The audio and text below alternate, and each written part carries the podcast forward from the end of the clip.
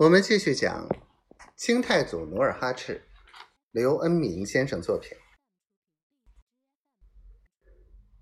总兵大人，皇上都不问朝政，您忧国忧民，又有何用？老参将无可奈何的道。张承殷又叹息了一声，转身回应。此刻，皮廷相正坐在地毯上，与三名心腹饮酒轻谈。他粗手大脚，身着白色单衫，手端酒盅，时不时的滋儿滋儿的喝着，慢条斯理的道：“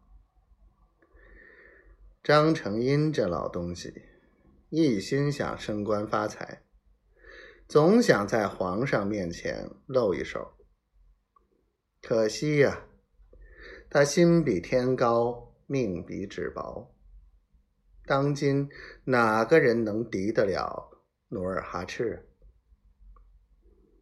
对对，一个短粗胖马上接着道：“努尔哈赤胆大心细，武艺超群，说不上他就是。”第二个金太祖阿骨达，人不可貌相，海水不可斗量。另一个细眯眼儿，神乎其神的道：“说不上努尔哈赤能成为新的成吉思汗呢。”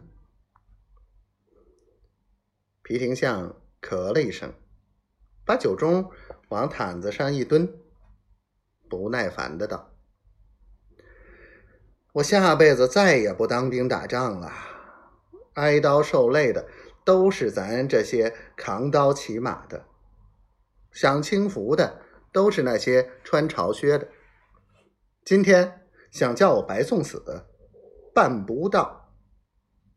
说着，他身不由己的站起来，撩开帐幔，想透透风、散散气。当黄幔撩起时，他突然发现帐外有几点火光，就对帐外的卫士道：“哪来的火光？”卫士马上答道：“是几个兵士在偷偷的抽烟。”去去，把他们叫来。皮廷相严厉的发着号令，卫士马上把那两个兵卒叫来，送进帐内。皮廷相瞥了一眼两个三十多岁的烟鬼，迅速的抽出腰刀，叉叉两刀，两个人头便滚到地毯上。